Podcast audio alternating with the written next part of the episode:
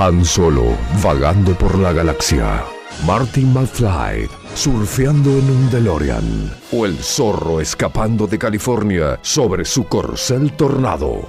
Que te la cuenten como quieran, pero que esté bien contada. Alejo París es el traficante de historias.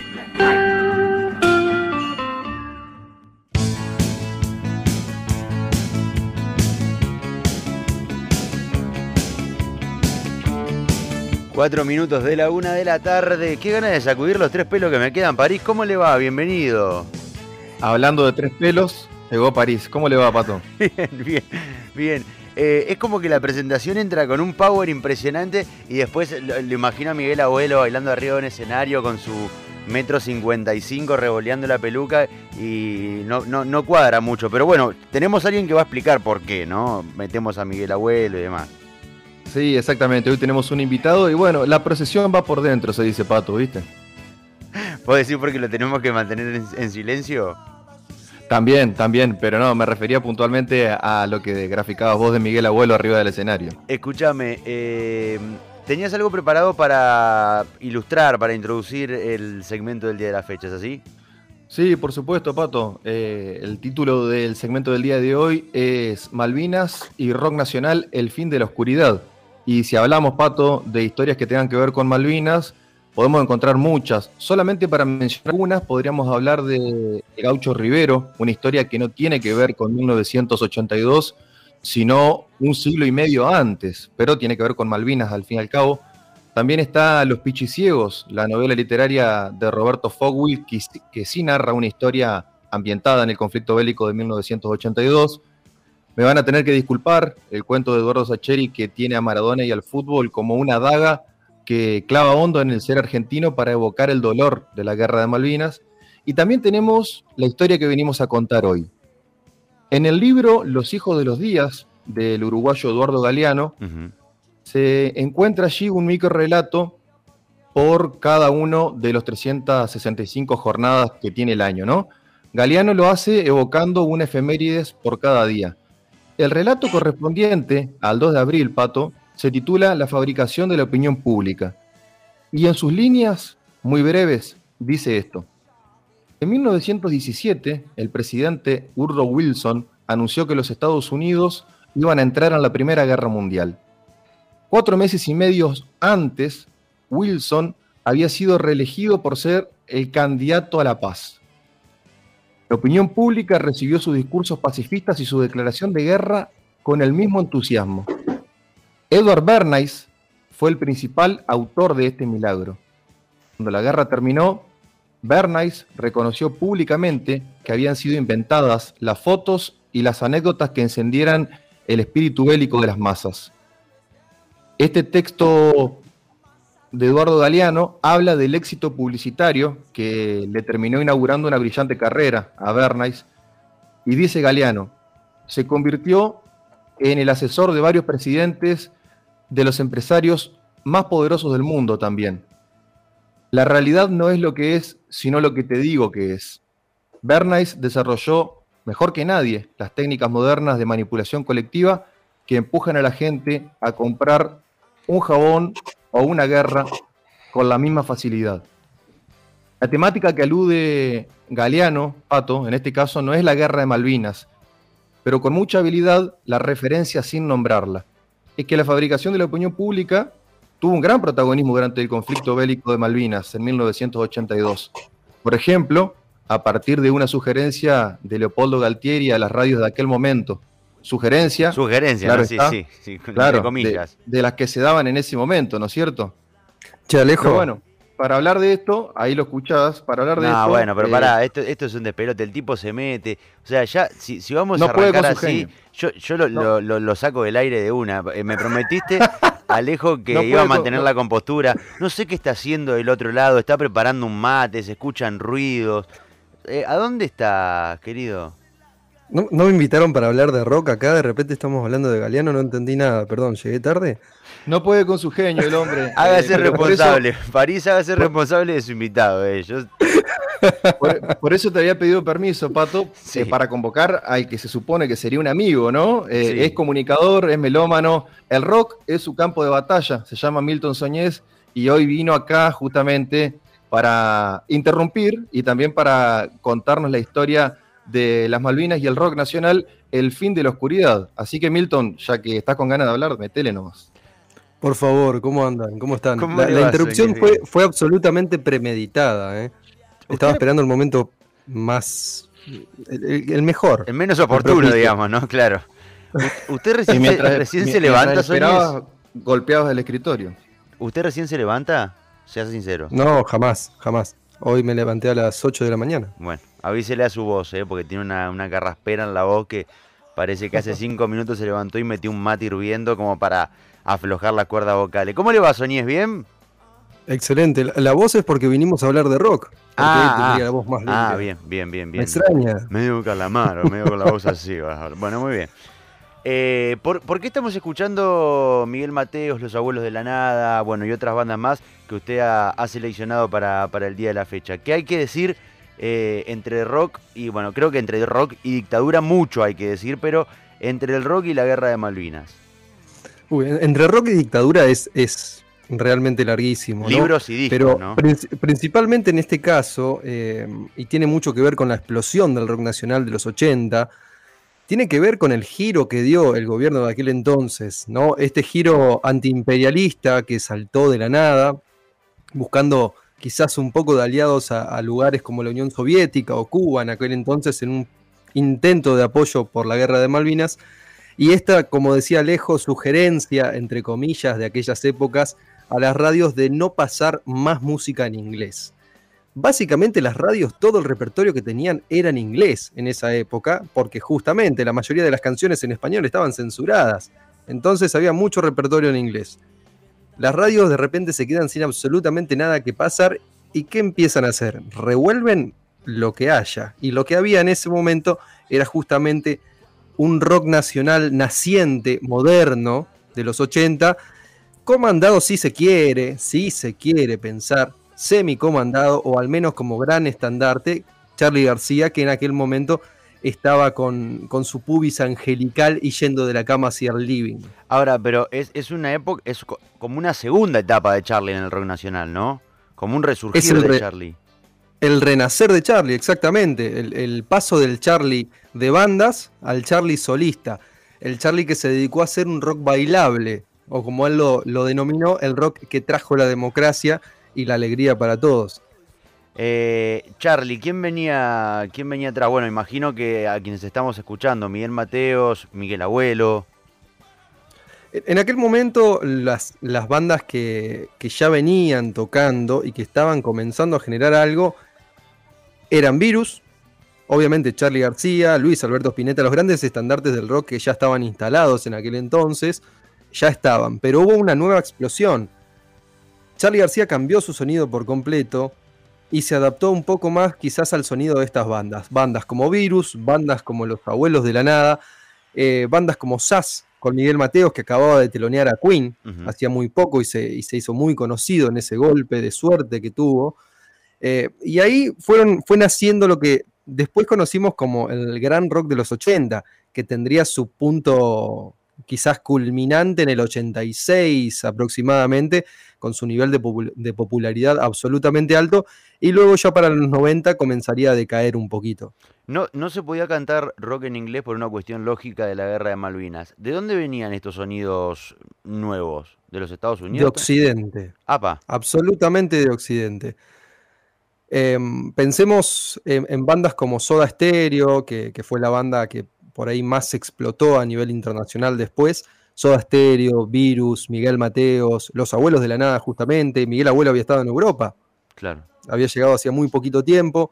Eh, Charlie García eh, había hecho sus grandes viajes por Estados Unidos, de donde se había traído muchísimos sonidos. Papo, que en ese momento estaba con Riff también, había venido de Europa con muchos sonidos nuevos. Eh, de hecho, el, heavy metal, por ahí podemos adherírselo directamente a, a Papo, ¿verdad?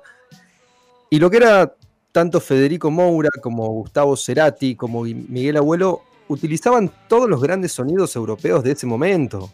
Eh, de hecho, encontramos cuántas similitudes en los sonidos de Soda Stereo iniciales con The Police. ¿sí? O en los sonidos del rock de Virus con el rock de los 80 de Estados Unidos o ese rock de principio de los 80 europeo, las grandes bandas del post-punk de aquella época. Alejo, eh, ¿en qué consistía esta sugerencia de, el, entre comillas, Estado eh, hacia las radios, hacia las bandas, hacia los medios de difusión masiva, eh, de elegir tal o cual música? Bueno, a ver, em, como sabemos, lo que fue el proceso de dictadura cívico-militar aquí en Argentina no fue una dictadura aislada, sino que conformó lo que se llamó el Plan Cóndor, establecido por la Escuela de las Américas, para tratar de combatir justamente el germen comunista en América Latina entera. Dentro de este esquema de estrategias, ¿no es cierto?, maquiavélicas, oscuras, pero estrategias al fin, estaba justamente una que implementó Estados Unidos y que no le fue bien en la década del 70, en el momento de mm, la llegada de los cadáveres de los soldados caídos en la guerra de Vietnam. En la década del 70, digo, se generó un efecto adverso, por esto que ya había ocurrido antes, en lo que es la publicidad. La crisis publicitaria que le toca afrontar a Estados Unidos ocurre en la década del 70 y se da justamente por una idea del Estado de querer encender el espíritu bélico de las masas a partir de la televisación de los cajones de los soldados caídos en aquel momento. En este caso, lo que hace Galtieri es prohibir la música que no sea nacional, justamente para tratar de, de evitar el rock internacional o el rock en inglés, para encender el espíritu bélico. Pero el efecto fue algo completamente inesperado, que es justamente lo que estaba apuntando Milton. Eh, Soñez, para usted la que sigue, eh, ¿cómo, empiezan a, sumar gente? ¿Por una cuestión de, moda, de inercia? Porque digo, eh, estas bandas, Charlie es un caso aparte, pero digo, todos estos personajes nuevos que empezaban a aparecer eh, con tantos sonidos nuevos como vestimentas nuevas, como con formatos musicales nuevos, formatos de bandas nuevas, ¿cómo empiezan a meterse entre la gente? en realidad estaban ya entre la gente, pero estaban un poco aplacados. Lo, que hizo el gobierno de, Leopoldo Galtieri, eh, erróneamente, digamos, sin buscar ese efecto, como planteaba Alejo recién, fue abrirle la puerta al grito de libertad más grande que existió a nivel cultural en Argentina. Eh, de hecho, el, el, rock viene junto con la democracia en Argentina. Claro. El rock de los 80 trae la democracia. Es ese, de hecho, hasta está en su gen, y Charlie García lo plasmaba muy bien en una entrevista. Decía, hoy estamos haciendo rock para bailar, porque el rock es alegría hoy, ya no es más protesta. Ahora hay que estar contentos, tenemos libertad, somos felices, vamos a bailar. Eh, de hecho, en su disco Clicks Modernos lo manifiesta en, en, el rap de las hormigas, es vamos a bailar. Em, realmente me, parece que se inserta muy rápido en la sociedad porque los jóvenes que no escuchaban rock aún pasaron rápidamente a escucharlo. De hecho, en aquel momento hubo un festival muy, muy importante que se generó desde, desde el gobierno inclusive, más bancado por las productoras, pero desde el gobierno, que era en apoyo a los combatientes de Malvinas. Y ese festival se transmitió por la TV pública, contó con quizás el personaje más destacado de aquel momento fue Luis Alberto Spinetta y León Gieco. Hubo, hubo grandes eh, debates en, la época, ¿no? Entre, entre los artistas de, aquel entonces que muchos dudaban de presentarse a un festival que estaba tal vez no organizado, como decías vos, pero apoyado por eh, el gobierno, por una dictadura militar que estaba mandando pibes a la guerra. Y era como un poco un poco ambigua la posición de las bandas, ¿verdad? Sí, de hecho, mm, las bandas que triunfarían en estos años siguientes no participaron la mayoría de ese, evento. Virus, de hecho, tuvo una, una posición muy crítica referente a, a eso. León Gieco diría hace un año, si no me equivoco, dos años sobre, sobre aquel festival, fuimos usados como chivos expiatorios y no nos dimos cuenta. Lo dice, mira, si no me equivoco, lo dice en el nuevo documental de Netflix, em, Rompan Todo. Ahí en, en, una parte de Rompan Todo eh, dice que no sé si Papo o... No, Miguel Abuelo les había dicho, che muchachos, no vayan porque nos están usando. y, el, mismo, León Gieco, años después, termina eh, dándole la razón a, Miguel Abuelo de que fueron usados por la dictadura. Mirá qué loco esto, ¿no? De un tipo que tanto se ha encargado de, hablar en contra de la dictadura, de levantar la bandera de los derechos humanos, como León Gieco, eh, tiempo después haberse dado cuenta que, fue utilizado también como una herramienta de publicidad, si se quiere.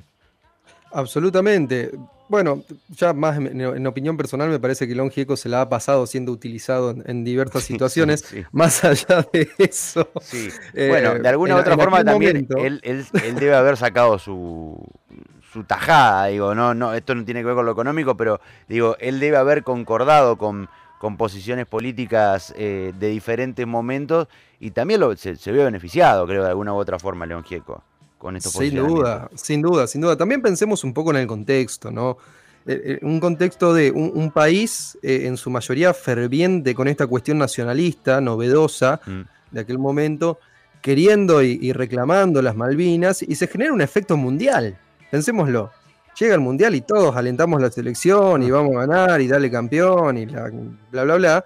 Bueno, acá me parece que pasó algo parecido y el arte y la cultura también se vio afectado en ese aspecto. Hubo personas eh, que siempre estuvieron un pasito más atrás, mirando el panorama más completo. Vos nombrabas a Miguel Abuelo, eh, podríamos nombrar políticamente alguno también, pero no lo vamos a hacer, que, han logrado ver un poco más allá y dijeron, che, no, me parece que esto no, ¿no es cierto? Bueno, esos fueron quizás los más recompensados artísticamente después. ¿Por qué? Porque tenían una carrera más comprometida con el arte en sí y no con, cuestiones estrictamente políticas ni, ni, pedidos sociales. Y si bien esta, esta cuestión del gobierno de prohibir la música en inglés los ayudó a catapultar, eran personas que venían con, una idea novedosa a plasmarla en Argentina y a gritar por la libertad. Venían a pedir la libertad directamente. De hecho, estaban haciendo eso. Virus lo venía haciendo, los abuelos de la nada lo venían haciendo, Charlie García ya lo venía haciendo desde mucho antes. Y realmente me parece que lo que propulsó fue eso. El grito de libertad rápidamente se adhirió a los huesos de los jóvenes más jóvenes que encontraron algo en qué creer ahí en el rock and roll y de repente había convocatoria de elecciones y ya todo el mundo estaba escuchando rock, bailando y salía a la calle a gritar.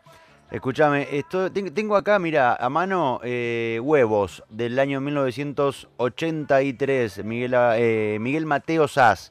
Eh, sí, hay aclaración. Sí, diga. Huevos sale en el disco del 83, pero ya se venía tocando anteriormente en vivo. Y de hecho se censuraba la canción en vivo no les permitían tocarla con la letra original. La letra original decía en la Argentina se falta huevos y le hacían cambiar el estribillo por en la cocina se falta huevos. Correcto, que aquí está. ¿Te parece? ¿La escuchamos? Por supuesto. Un poquito de música. El señor Alejo París, el señor Milton Soñés del otro lado. Un poco de música hablando de dictadura, rock and roll, guerra de Malvinas. En cuanto es mucho. Bachillerato pedagógico y el carnet de un club vecino. Una estampita por las dudas, que el novio se pase de vivo. La imagen de mamá y papá en cama. Un póster de Jagger, un Cristo retratado, harto de estar colgado. El sueño eterno de un marido fiel, o que al menos le haga bien el verso. La desgracia de la tía Inés, que a los 16 se fue con un marinero griego. El juego de ella no me toques y por dentro te estás muriendo porque te toque. Nena, vas a ver cuando esta noche llegue a casa, papá.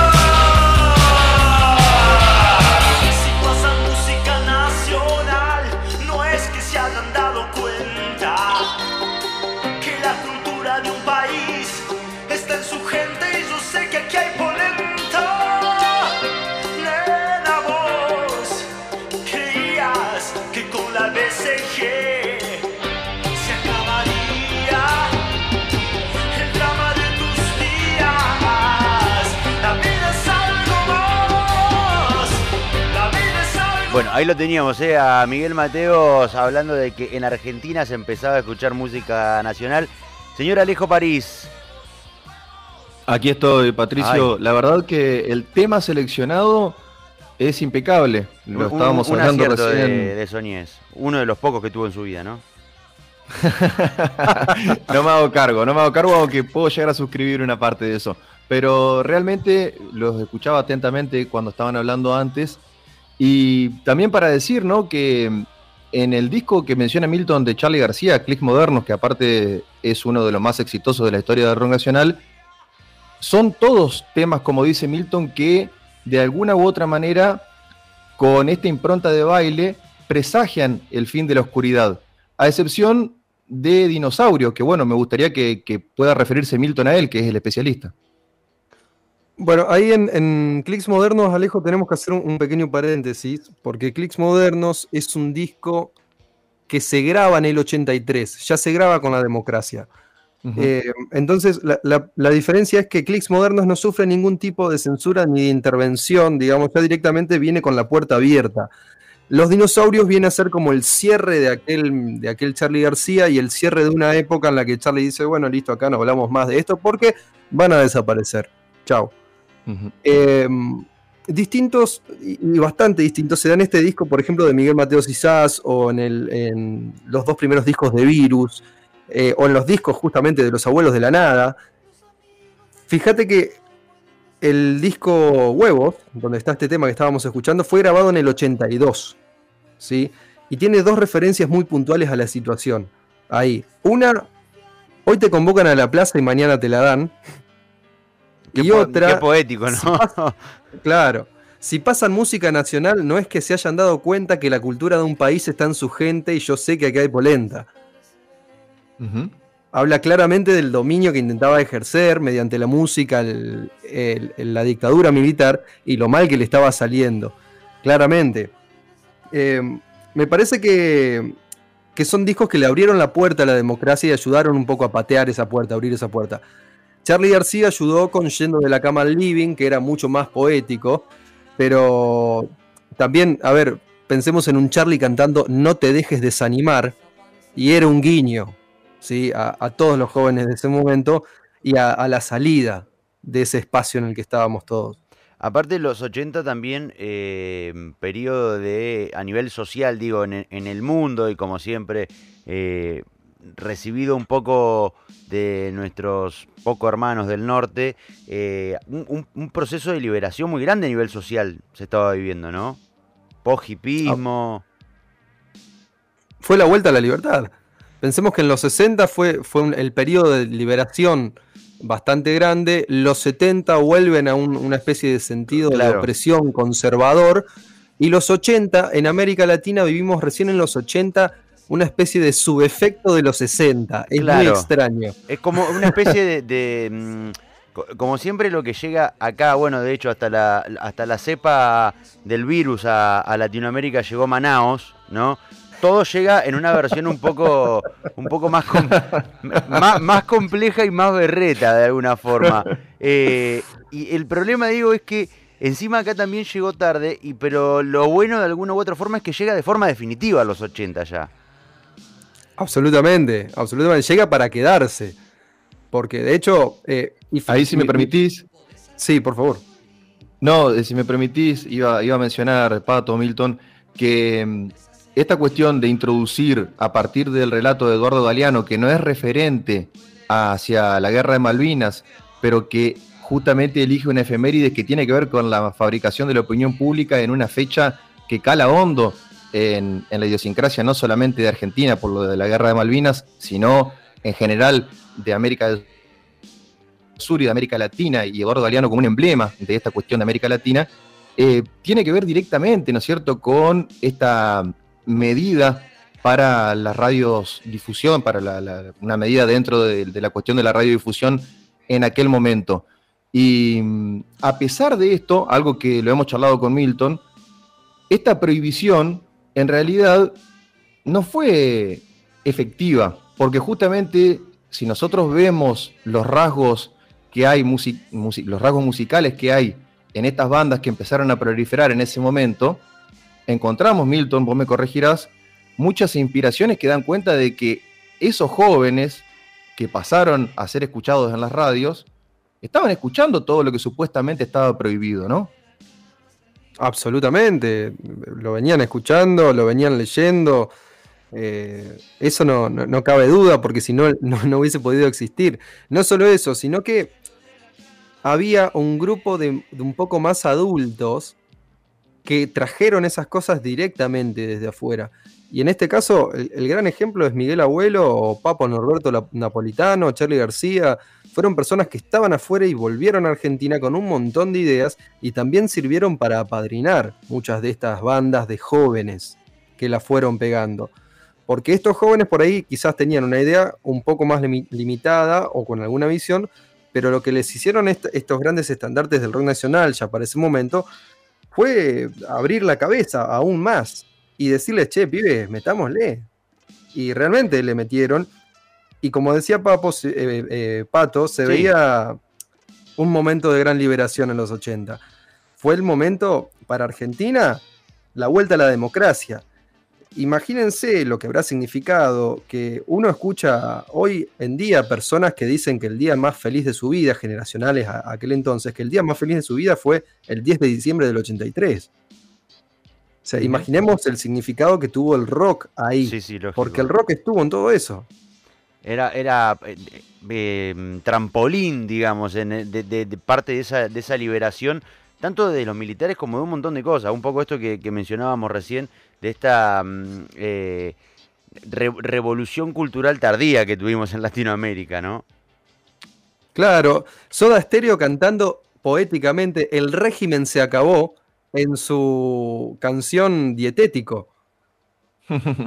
El régimen dietético, claro. El régimen se acabó. Bueno, ahí tenés, ahí tenés, ve.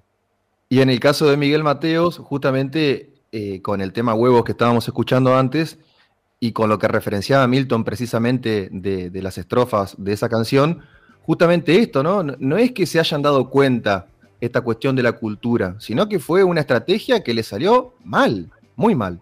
Como la mayoría de las cosas que han hecho los militares, en Argentina por lo menos, desde la cultura pasando por la economía y siguiendo con varios rubros más, eh, la mayoría de las cosas le salieron mal. Yo, si me permitís, Pato, a modo de cierre por lo menos de mi participación, eh, me quedo con una paradoja, que me parecen interesantes las paradojas porque como que nos incomodan, es algo que no terminamos de entender del todo. Y la paradoja de que una medida de prohibición sirvió como puntapié final para augurar libertad, ¿no? En este caso. Me encantó. Señor Soñez, eh, el cierre queda a cargo suyo. ¿eh? No, para reflexionar por ahí un poco, pensar en que mirando hacia atrás, no solo en, nuestra historia y en el efecto de esto en particular, sino en general, cada vez que se intentó limitar o prohibir ciertas libertades particulares, individuales, de, las personas que, estamos habitando este planeta, terminó generando un efecto contrario, eh, muchas veces de los modos más culturales y poéticos como el que sucedió aquí en Argentina, con una, revolución musical que también trajo televisión, también trajo cine, también trajo teatro y literatura, y en muchos otros lugares con cuestiones más violentas como, como pequeñas explosiones de, guerra civil o enfrentamientos inclusive y demás. No está bueno limitar las libertades, efectivamente no, no genera nada bueno. Por suerte en Argentina, después de tanta oscuridad en aquel entonces, la música fue lo que nos ayudó a, salir y a sacarnos un poco la venda de los ojos y fue exactamente la música en nuestro idioma. Veamos qué importante esto, y veamos qué importante bancarla, recuperarla y lo importante que es justamente absorber nuestra cultura y quererla más que nada y que aguante el rock nacional, carajo. Amigo, gracias por sumarte, gracias Ale del otro lado también. Eh, bueno, que, y como, dicen, viste, los, los abuelos en los, cafés, los cafés es que no falte oportunidad para volver a encontrarnos a través del micrófono, ¿no? Por supuesto, amigo, por supuesto. Eh, por lo pronto, la semana que viene nos reencontraremos y ahí echaremos mano cada tanto al amigo Soñés para poder hablar un poco de lo que tanto le gusta. Déjame mandar un saludo muy grande a toda la audiencia de Cuánto es Mucho del otro lado, que se prenda el segmento, que se prenda la radio en general y específicamente a cualquier ex combatiente de Malvinas que esté escuchando. Un abrazo muy cálido de parte de toda la audiencia, calculo. Eh, este espacio dedicado para ellos. Ale, abrazo grande, abrazo Milton y será la próxima, ¿eh? Abrazo, abrazo grande. Abrazo grande. Así pasaban, ¿eh? Milton Soñez junto a nuestro traficante de historias, Alejo París. Canciones de amor con sacarina, con menos de una caloría. Dietético, dietético.